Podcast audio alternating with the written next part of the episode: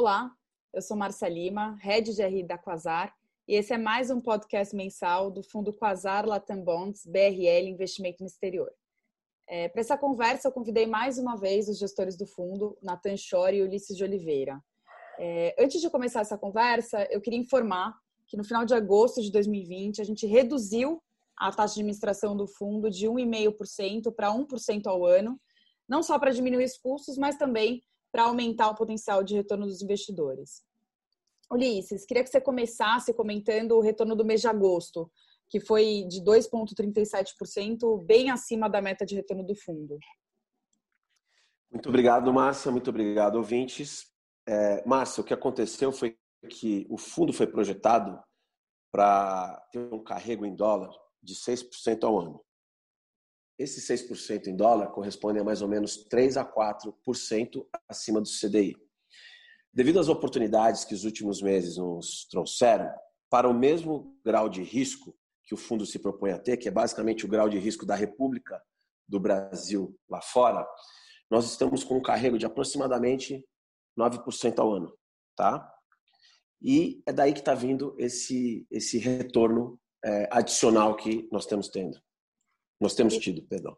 Imagina. E qual foi o cenário econômico que, que você observou, Ulisses, ao longo do mês de agosto? Basicamente, é uma continuidade no posicionamento de risco, tá? que foi o que ocasionou esse retorno de 2,37 que você mencionou no mês de agosto. Tá? E para lembrar aos, aos nossos investidores e potenciais investidores, tá? É o quinto mês consecutivo de retorno positivo do fundo, que totaliza 21% nesses cinco meses. Ótimo. Natan, eu queria que você comentasse um pouco quais foram os movimentos de mercado que a gente observou. E os mais importantes foram a subida da taxa dos juros americano, o 10 anos foi de 0,53 para 0,7 e houve uma subida do preço do petróleo. Para nós foi muito importante que a dívida dos países emergentes, tanto corporativa como soberana, continuaram subindo bem, inclusive muito mais do que a dívida americana, tanto corporativa, que também como visto do próprio governo. E as bolsas americanas continuaram subindo bastante, fazendo new highs, especialmente no setor de tecnologia. É, e quais foram as principais mudanças é, que a gente fez na carteira e, e, a estratégia da gestão ao longo do mês? Olha, Márcia, eu acho que é, vale a pena ressaltar de julho para agosto, nós baixamos o duration do fundo de mais ou menos 4,90 para abaixo de 4, tá? Portanto, praticamente equivalente a um treasury de 5 anos. É, o carrego médio do fundo mantendo-se essa qualidade de crédito que a gente quer ter no fundo, que é igual à da República do Brasil. É, o carrego médio do fundo foi de 8,93 para 9,07. De novo, gosto de ressaltar, mantendo-se a mesma qualidade de crédito.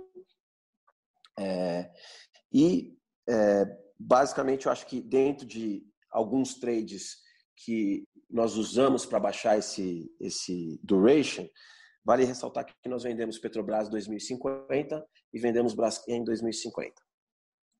E como que o fundo está posicionado agora, Ulisses, considerando uh, os papéis soberanos e corporativos, países, e quais papéis você destacaria como as maiores posições?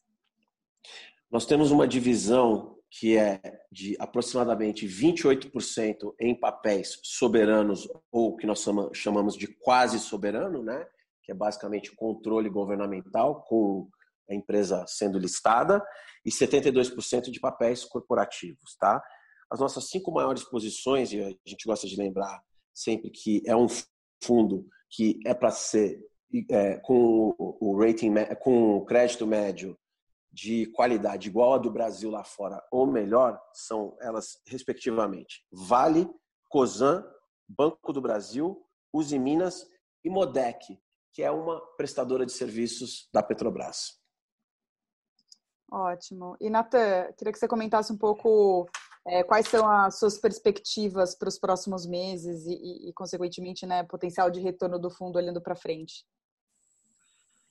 são excelentes.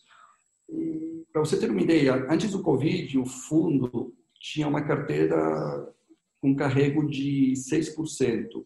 Hoje o carrego está um pouquinho acima de 9%. Se a gente voltar ao carrego, que acredito que iremos voltar anterior ao Covid, a gente vai ter um fechamento de taxa que vai gerar um ganho de capital de 12 pontos. Eu acredito que a gente venha obter esse ganho no período de 12 meses. Sem contar o carrego, que no período deve ser em torno de 8 a 10%. Portanto, estamos muito otimistas para os próximos 12 meses. Excelente. Bom, gostaria de encerrar essa conversa, agradecer a participação do Natan e do Ulisses. E para mais informações, acesse o nosso site, o www.qam.com.br ou envie um e-mail para o ri.qam.com.br. Obrigada.